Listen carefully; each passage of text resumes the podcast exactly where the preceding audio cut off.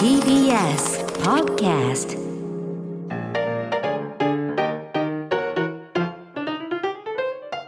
ー TBS ラジオ土曜ワイドラジオ東京ナイツのチャキチャキ大放送さあここからは東京よもやま話今日のゲストは坂東彌十郎さんですどうもよろしくお願いいたします。よよろろししくくおお願願いいいしたましす。さあじゃ僕はあのねクイズ番組で一度失礼いたしました。ミラクルナイン。ンっていうねあはいはいはいあのクリチーーさんムのにいたんで、はい先ほどご挨拶したら全くちょっと覚えてなかった初めましてって言っちゃいました。そんなはずないのなんにかあなと思っのね9人組の中のそ後うですねろの段にいるとあんいまやりそうああいうところっああいてうなとこかろでなかちょっとねそて。のなんかあったかどうか回わしたかんな花くなるさんいつもおとなしいじゃないですか。ええだからすごくおとなしくしてらっしゃいましたよ。なんかクイクイズ番組の時あんまりクイズ番組僕れないんですよクイズ番組全然おとなしかったですけどそうなんです。あのミラクルナインってあのちょっと恥ずすかしいごくあのなんかチームプレーが出来上がってるんで入っていけない んですよそうそうです。はい なるほどねそうなんですよいやねそうい、いうまやあ、いやクイズ番組いやもいやもちろんねめちゃくちゃ出てますけども、やっぱもうドラマもねすごいいやでいすやからも今うま我た々もめちゃくちゃ見てるんあ、そうですか。よありがとうございこまれす。だから本当鎌倉殿もそうクロサギもはいめちゃくちゃ見てたので、ありまがあとうござい大ます作が多いですからまたいやもう最近でもお会いでねきると思わなかあったのです松尾隆さんがね、はい先あーほそうでどすね常連さんで、あもうすごく仲がいいっていうあお話あそうですね、もうあのただの飲み友達なんですけどもうまず飲み屋で一緒になったのが最初ですもう数十年前ですはい、一度だけ彼のラジオに出させていただいたのは去年ぐらいかなそれが初めて仕事一緒です仕事ではほとんどないもうですもうそうなんだ全くなしでしたもう飲み屋で偶然会ったりとかあ結構同じ飲み屋とか食事するところでおっってばったり会ったりするんですよーそれがねおっしゃってましたね一度じゃなくてね何回もあるってすごいですよ何ねへそれも東京じゃなくて大阪とか博多とか、ああなんぱりそれ別によ、ねよよたまたまですよ全ね国各地そうですね。で、まあ、あの、お互いに SNS やってるので、あ、あれ今日博多にいらっしゃるのかなみたいな。それで連絡取ったりすることもありますけど。そんなに仲いいんですよねでこの番組も常連さんって言いながら、うんやっぱり半年に1回ぐらいしか来ないんですよそうあ、そうなんですね。 その日が重なるっていうのもまたすごいねす偶然ですけど本当縁が本当ねへえなんか米助師匠も結構仲いいもっうて飲み屋で偶然ですね。そうです一番、それこそもう40年以上前に、あの、飲み屋で、一緒になって飲み出して、それから、まあ、あの芝居も見に来てくださるし、まあ、飲みに誘ってもらったりとかっていうはい、感じですね。そうですねねえうんいやすさあじゃごあいなちょんっとかねここで改めてはい彌十郎さんのプロフィールをご紹介したいと思います、え東京都出身の現在66歳です銀幕のスターとしても活躍された初代坂東幸太郎さんの三男に生まれ17歳で初舞台を踏まれました若手時代は三代目市川猿之助さんの下で活躍その後幼なじみでもある18代目中村勘三郎さんの平成中村座などに参加されましたえー老け役、敵役など幅広い役どころを演じ分け、主役を支える重厚な脇役として大きな存在感を見せています。えー若い頃から海外公演にも積極的に参加。2014年には、えー長男の坂東慎吾さんと野後の会を立ち上げ、フランス、スイス、スペインをめぐる、えーヨーロッパ公演を成功させるなど、歌舞伎界随一の国際派としても知られています。そんな彌十郎さんですが、えー去年 NHK 大河ドラマ「鎌倉殿の13人」で小栗旬演じる、えー小栗旬さん演じる北条義時の父時政を演じて大ブレイク、大晦日の「紅白歌合戦」のゲスト審査員にも選ばれましたまた TBS のドラマ「クロサギ」でキングプリンスの平野紫耀さんと共演するなど歌舞伎を知らない若い世代の間でも知られる存在となったという、ねえすごいプロフィールですけどもだからもうこ国際か、なんかこうすごい海外公演に行かれているということはで。い、若い頃にあの三代目猿之助さん今の猿翁さんのところで修行させてもらった時に、はいちょうどその頃猿翁さんが海外公演が多かったんですね、それとオペラの演出をなさったので、はいで1ヶ月2ヶ月海外であの演出の仕事をなさる時に助手でついていったりしてたんで、そうです、はいやっぱ行く行くと結構やっぱ公演だからやっぱり長いそうですね一回だ大いたい体2ヶ月間であのヨーロッパツアーしたり2ヶ月とかやっぱりかかるんですね、へえもうちっちゃい頃から芸芸歴っていうのはもうあ僕はね、あの遅いんですよあ遅いんですか大体歌舞伎役者って6歳ぐらいで始そうめいうイるメんージありでますすけけどど、その時から僕大きかったんです。あえもう子役ってやっぱり小さいからしっかりしてて可愛いんじゃないですか。もうその時点で大きかったら可愛くもなんと もない。 6歳でもう6歳でもう身長結小構学生ぐらいの大きさだったんってことそうですね。で、もうあの、小学校卒業する時には161とか2とかあります。あすごいですね大きいっすよああ、半ズボン似合わなかったですよね。そうだったんですね、でお父様がその映画とかのそっちからこう歌舞伎に戻ってこられたのが、まあ、ちょうど僕小僕が小学校へ入る頃ぐらいだったのであそういう時だったんですねで歌舞伎に興味を持ったんですけど、はいもう子役には出られなくて、は大人になるまで大人の役出られるまで待ちなさいって言われて17歳だっ17歳までそれで待ってたんですか、はいへえそういうパターンもあるんですねた珍しいかもしれないですね珍しいですね、一番最初は何の役だったんですかえっ、と道場寺やっこ道場寺っていうあの道場寺ものの,、あのよく処刑って言って坊主がいっぱい出てきますよねその坊主の一人だったんです、はい舞台上では身長も割と考慮されるんですね。もうそれでもうその頃からいいもう初舞台の時から身長変わってないので、はえ初舞台の時180え17歳で183ああーもうもっと大きくなるかもしれないみたそいうななねんですよもう散々みんなに「お前ざるかぶってろ」って言われてざあの昔の人はざるかぶってると背が伸びないってあざるかぶってろでもなんか役者さんだから大きい人はいいまあ見栄えがいいっていうねイメーそジですけうどで周りの方にそんなに大きい方はいらっしゃらないので歌舞伎の中ででやっぱりあの、ね、その他大勢とか4人1組ぐらいで出たりするときは1人だけボーって大きくなっちゃうので、やっぱり良くないですよねでまず衣装の寸法がないですから特注とかになっちゃうとね、もうそんな頃にわざわざ作ってくれないですからああじゃあ苦労されたんですねそうですねやっぱり随分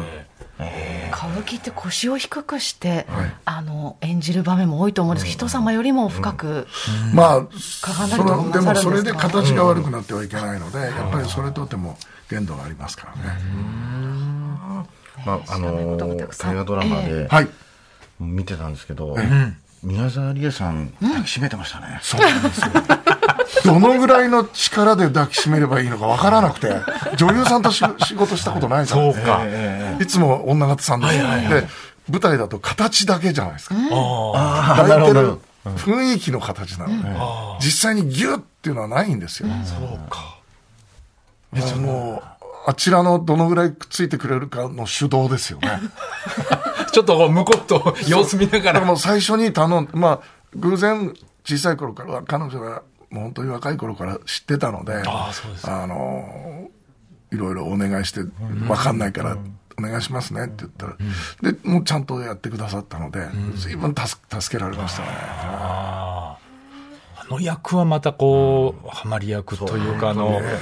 なんかねこうみんなに愛されるこう優しいお父さんからなんかこうちょっと厳しくなっていくっていうのが三谷さんがそううまく書いてくださったんですよね。ありがたいですよね。いい役にしていただいて。なんかなんかねね読んでもすごいムードメーカーですごい優しくてすごいあと涙もろいってなんか誰かああ、それは僕の普段の方ですか。はいあそうですね。泣きの彌十郎っていうあだ名が。そうなんですか涙もろいですね。ああの、自分が、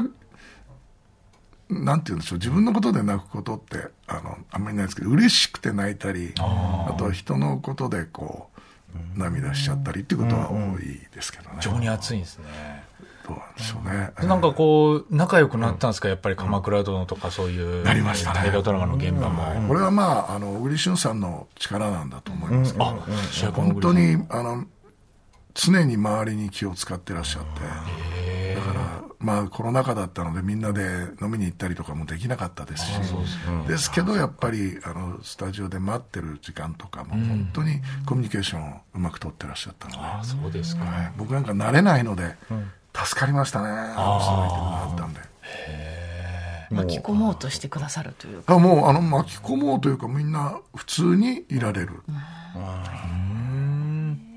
すごいやっぱりなんかもうじゃあ連絡先も交換してまあ一応そうですねあで連絡したりするんですしちゃうんですよねもう半年以上経つのに、あの今昨日で舞台終わられたのかな、で舞台も拝見に行きましたしかああ、はい小栗さんの舞台も、そうですねだからもうそうすると見に行って父上ありがとうって連絡が来たりとか、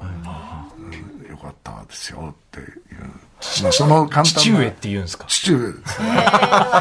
すそうなんですね。もう本当家族みたいな感じそうでですすね。ねじゃあね。へえ。あ、いいな。あいいねいいな。それ見てた人からするとね。そうそう小池恵子さんとかはそうですね、だからあのご一緒にその、なんていうんです前室っていうんですかね、待ってる時とかも普通にで僕の SNS とか結構こまめに見てくださってるんですよ、で昨日あの「お孫ちゃんに会ってたんですね」とかって言わ,、言われるので「ああ見てくれてたんですか」 そんななんか楽しい楽しい本当に楽しい前室だったですねあとはやっぱ中村勘三郎さんもねもう、はいなんか子供ながらに我々も、やっぱりすごく知知ってたというか見てましたけどね見てますようちの親とかもすごく好き好きで、そうですねもうずっとちっちゃい頃からこう一緒にあのそうですね僕役者になったのは17なんですけど、はいはいあの初めてお会いしたのが僕が小学校3年生の元旦ですね、7歳だったかな、で元旦にあのその時から僕おその父と一緒にくっついて、はい元日のあの挨拶回りあーデビューだったんですよで1軒目がその先代の勘三郎のおじさんのお家、あでその頃勘九郎さんですよね奥からバーッと走ってきて、はい僕の顔見て「君いくつ? 」僕7歳です僕8歳 そっから出会いですからで遊んできなよって言われて、いやこれからお年玉いっぱいもらいに行くのにって挨拶回りだからで父の顔見たら「いいよ遊んできな後で帰りに迎えに来てあげるよ」って言って、その日はもうだからデビューの日は一日勘三郎さんの家にいて、ええ。初対面で遊んできなよってそうです本当は何軒も回る予定だったそんうだですねへえ。でも夜遅くまで随分いっぱいいろいろす遊ごいびですね遊びまし何たをやっねて遊んだんですか小学まずですね、その時にバー屋さんがいらっしゃってうんうんうんでそこへ僕を連れてってくれて、はい。あのまあ久男君って僕本名、その頃まだ役者にもなるかどうかも分かってないですから、紹介されて「あそうじゃあここで遊んできなさい」っていう、何して遊ぶかねっていきなり花札教えてくれましたからね粋です ね。 8歳で。 8歳7歳と8 7歳歳と8歳で。一番最初に何してんのやつじゃないですよねそうなんですごいなもっと他になんかね可愛いやつ あるあるのにそうなんですよ。まあ、そのおばあちゃんのところには遊べるものは花札しかなかったあんれですよ、ももね。う60年近く前ですよそうあそうですね60年前とかだからね僕が7歳、あ、ちょうど60年だ。 60年前だからテレビゲームなんかも当時もちろんあるわけないしそうです。59年か。来年の1月で60年ですね。初めて。すごいやっぱでも覚えてるんですね覚えてます。その日のことはよく覚えてますね。なんか不思議にいっぱい。で、お年玉もらったって言って、そのやっぱり皆さんがご挨拶に来るから、お年玉ここ山になって置いてあるんですよ。渡すために。で、あもらいましたって言って。はい、それだけで、これ本当はもっともらえるはずだったんでしょって言うから、うん行くはずだったんだけどって言ったら、ちょっと待ってなって言って、そこ行って、その束の中から2つぐらい持ってきてくれて、これこれこれこれ。えなんて気前のいい。ー、えまあでも自分は関係ないですか らね。自分も、ねそういうもらい方じゃないですけどね、おそ父うさそんうってそう。ね。すごいですですねね。。当時から。ー、面白いなやっぱりお正月にはいこう挨拶回りみたいのをやる風習っていまだにあるんですかまあこのコロナになってそれはいけないと言われて亡くなりましたけど、一応紋付きを着て、まあお客様と役者の先輩のところ、一日まあ、普通、少なくとも20件ぐらいは。ええ、すごい。そういうあのお年玉いただくこともあると思うんですけど、はもそう今この立場になるとそうですよ若ね手とかそっい。そうか。なんですすよ、ね。ごい額になりませんかお年玉いや、でも、あの、若手にはもうしないですかね。あの、こお子さんたちにしたりとか。なるほど。そういう程度子供がいるね、はい。だから今、挨拶回り禁止になったのがちょっと助かった。 そんなこと言っちゃいけないですけどね。落語額はだいぶ変わる話し家さんともちょっと似てる、まあまあそうかもしれないですね。あそうかもしれななん落語家さかんも手拭いの交換とかやああ、そうですね。そういうのもやっまあだから交換というかご挨拶に行って、その、相手の方がいらっしゃらないときは、そのまあ、ちょっとお菓子折りと手拭いを置いて、ご挨拶に来ましたっていうのは、はい。しますね。そっか、やっぱね、歌舞伎界で、やっぱ大体こう同い年の人とか、同年代の人とかってもう子供の頃からやっぱ仲いいんですね。そうですよね、う皆なさるんんで。すね。あとなんかあの、はい、俳句の会をやられてると。いや、やってるっていうか、参加させてもらってるんですけどあ参加したんでそれはまあ、もう10年以上になるんですけど、すか。まあ、僕だけ、本当に、ちゃんと勉強してないので、バイクの名前だけは持ってるんですけど、2ヶ月に1回ほ冊子を出すんですよ。はい。で、皆さんのを全部見て、僕、はいもうね、自分のとこだけ破って捨てたくなりました よ。え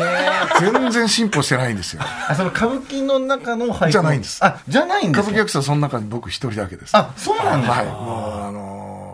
いろんな作家の方もいらっしゃったり、でアナウンサーの方もいらっしゃるし、あと話し家さんも落語家さんも、あの金元亭与之助さんっていうああ、いえやーいや世の僕は世のちん世のちんって言うんですけどだからもうあのー皆さんご一緒皆さん大した腕前なんですあ、うまいんですか、うまいです。すごいなと思うんですけど僕はもういつまでたってもなんか幼稚な感じです ねこれ言っちゃったから、プレバトがもうほっとかないですよね。いやいやいやいや出てもいただきたいですね。だから恥ずかしくてダメです恥ずかしくないですか。絶対怒られますよね。俳句の、配合まで持ってて、あんた何してん のって。僕、あれ好きで見てるので、あ、そうですか。いや、絶対来ますって。や勉強になるんですけど、あ、俺は絶対無理だって。っぱ難しい。難しいですね。なんで入っちゃったんですか、その。いや、なんかね、誘われて、で、まあ、あの、昔の役者は結構みんなそうやって、俳名っていうのを持って、あ俳句やってる方も多かったので、あ、俺もちょっとそういうことも勉強し始めるかなって思ったんですけど、ほど。ちょっと変わった俳句の回だったんです。ああ、そうなんですか。怪物区会って言うんですけど、怪物区。怪物区。そんなのあるんですか。あのだから普通のオーソドックスなのに飽き足らない人たちが集まってるんですよねだから皆さん逆に言うとレベル高い、レえベル高いな。えああ、なるほど。だから俳句の会でよくこう点数みんなつけると「天地人」ってあるんですけど、その「天」と同じくらいに「変」っていうのがあるんですよ、変。変だなの変ちょっとだから、そう変わった回そうななんんででね。すすだから点数取るのにみんな変狙いとかあるんですよねああ、そっちを狙ってくる人もいる。で僕は全然そういう変とか書けないのでああ、なるほど。まだそういうレベルまでちょっと行ってない行ってないです全くもう何十回もそういう区会があるのに一度も点数もらったことないです いそうやって聞くと、ますますプレバト出てくる。やいやいや本当ですよね。どんな句読むのどんな句読むのになりますよ何を言われるのか気にねなりますけどね。はい。さあね、今回このそねうで、すね新しいこえうえ新作歌舞伎が今度また、はいね、出演される「ファイナルファンタジー10はい」ね、これあのゲームで有名な「ファイナルファンタジー」ですよね。そうですねこれ来月4日土曜日からということで、はい企画が菊之助菊之助さんがさんがやっぱお好きなんですかゲだームあの好きだったらしいですねそうなんですゲームがそれで歌舞伎にしたいって思われたんでしょうねいやもう「ファイナルファンタジー」ってのは僕らがもう子供の頃からあそうですあかりますけどね僕も何度もやったことあるゲー僕ムがだからやったことがないので知らないけどいいんですかって言ったら大丈夫ですって言われてまあストーリーだけはその勉強しましたけどいやゲームとかやんないですかゲームはね昔インベーダーゲームってご存知ですかはいはい、そ れ古いそれ年ですからねでそれにはまりすぎて、もう舞台出てる間近所の喫茶店合間の時間とか行ってずーっとやってたんででややり始めたらハマっちゃうんですかす そうなんですで腱鞘炎になるくらい結構すごいですねそうなんですでまあその後パチンコとかスロットにもうハんマハマっっちて,、ゃってあ俺はダメだこういうことをしちゃ うもう足洗いましたああ知らないまああんまあんまり手出しないようにし,、てるんですねそこは。えー、でもね今回あすごい人気のゲーのム豊洲の IHI ステージアラウンド東京ということでこう、はい客席と舞台がこうぐるぐる回るような舞台は回らないんですけどあ客客席が席自体がね360度回るんです敵が回るそうなんです。これはあの実はつい先日発表になったのかな。今シーズンで、あの終わってしまうんですね。ああそうなんねですか。はい、だからも劇場う自体ぜがひ見ていただきたいし、まあ歌舞伎をそこでやることはもう後にも先にもないので、これはあの僕も今お稽古行ってますけれども、自分が出てる場面より人の出てるとこを客席で見るのが面白いん ですよすごいですそんな機会ないですもんねいやーある客席でそうなんですね新作歌舞伎見るというのすごはいねやっぱりこれはなんか世界にのね人にも見てもらいたいというかそうですよねねでも、もう今の演出上、ここの劇場でしかできない形になってて、であそうか客席は回るし、スクリーンも可動式のスクリーンが8メートルの高さなので、 8メートルだからもう映像もすごいですよね映像と役者と一体になってやってなるほどプーさんのハニーハントみたいな感じですかね違うと思います。回るけどね そういうまあなんかまあ僕もあんまりよく分かんない 一組ずつあのポットに入ってるわけじゃ ないですよねいや藤す郎ごいさんはジェクトという役ですけど、役どころとしては、えっと主役のティーダという菊之助さんのやられる役の父親なんですけど、はい、またそうなんですよチューブちょっとね、あの時政馬場に似てる性格ですかね、あそうですかあの照れ屋でねだから子供にうまく接することができなくてっていうんですけど、まあ、10年前から行方不明になっててその父親を探しにあのみんなで旅をしたりこういろんな壮大なロマンねストーリーご存知でしょうけどいつの間にかもう国民のパパになりまし たもんねですね。あねの父あ上安です心して見られるなんだろうねやっぱりどうすだよごいってなるとえーありがとうございます、はいぜひ皆さんもね、チェックしていたぜだひきよたいなとろしくお願いいたします。はい、それではここからは今週のヤホートピックスさあここからの時間時間はですね、はいちょっとインターネットのヤホーのトップに掲載間違いなしのとっておきの話を紹介していただきたいんですけども、ははいい、何かございますでしょうかはい、えっ、と、これも数日前なんですけれども、はいえーっと、ザ・テレビジョンザ・テレビジョンのの、えー何でしたっけ、あの、取材ラジオ、ええードラ、ドラのマ人ですよ、ねドラマショー、ドラマ賞、はいあドラマ賞、はい、の、えーっと、主演男優賞に、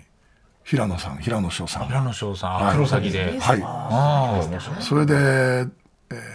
ドラマ賞、作品賞ですか、はいそれに「鎌倉殿の13人」あすごいそれで脚本家賞が三谷幸喜さん、えあ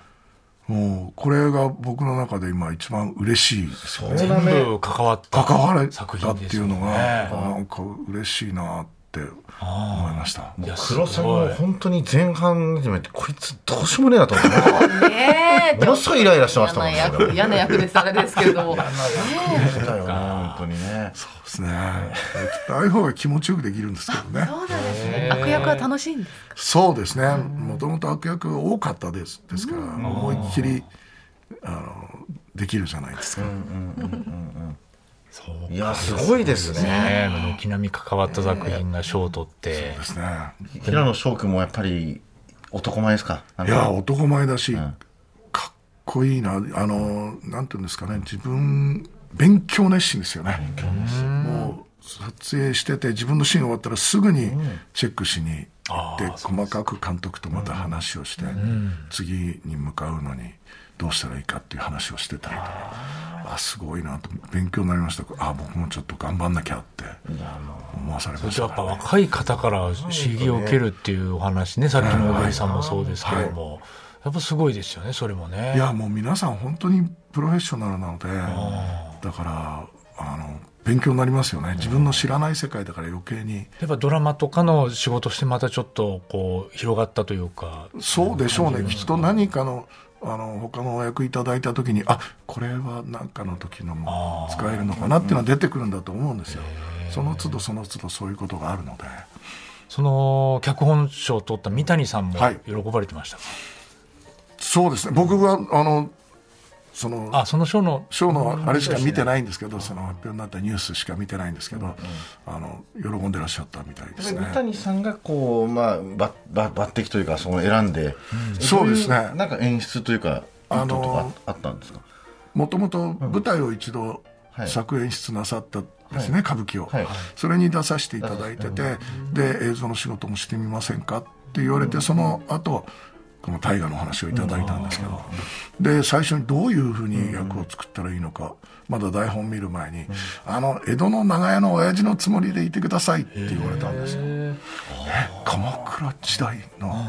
北条時政がって思って、でも台本読んだら、ああ三谷さんがおっしゃりたいことはそういうことなのかなって思える感じだったので、だからそれだけで腑に落ちてできましたけど。ああ、でももうみ短い言葉でね、こう的確にやっぱそういう役柄そをうで伝すえるんですね、やっそぱうりですねさすが。うん皆さんにやっぱりそれぞれ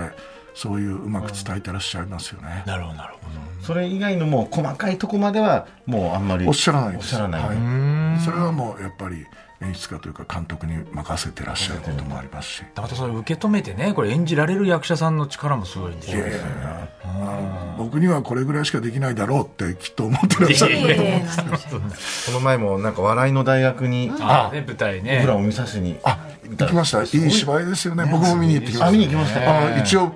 彼も僕の息子役だったのであ、そうか、瀬戸康史さんもそうだ。本当だそうだ、そうだ。と時差ですから時生さんだ、時生さん。子供だったん だそうですそうだそうです。父上としてやっぱり子供のこと心配ですから、家族だ。本当ですねそうなんです見に行ってもう向こうも父上みたいないやあのやっぱりメッセージが来て父親ありがとういいですね本当国民の父上ですね。ありがたいですそんねな父上なんですけれども。僕もあの父上だと思ってクイズ番組で後ろからそうだった。気がつかなかったそうだったの同じチームだかミラらクル9の時の家族だと思ってた同のじチームだからもうむ 俺いいですはか。まあみんなに俺の父親だって言う言い過ぎる早く言って父上覚えてないからだ から。知らなかったから。ええさあ新作歌舞伎木下グループプレゼンツ、ファイナルファンタジー10は3月4日土曜日から4月12日水曜日まで豊洲 IHI ステージアラウンド東京にて上演されます、こちらはファイナルファンタジー10の感動的なストーリーぜひ劇場でご覧いただきたいと思います見ていただきたいです本当に、あの物語としてやっぱりいい物語ですね、はい、なるほど。これはちょっとぜひね、楽しみです。もうねすぐですよねはい、そうですね、ということで今日は本当、あ、お忙しい中ありがとうございましこたち。らこそありがとうございました今日のゲストは坂東彌十郎さんでした。ありがとうございましたあ。りがとうございました。 TBS ラジオ土曜ワイドラジオ東京ナイツのチャキチャキ大放送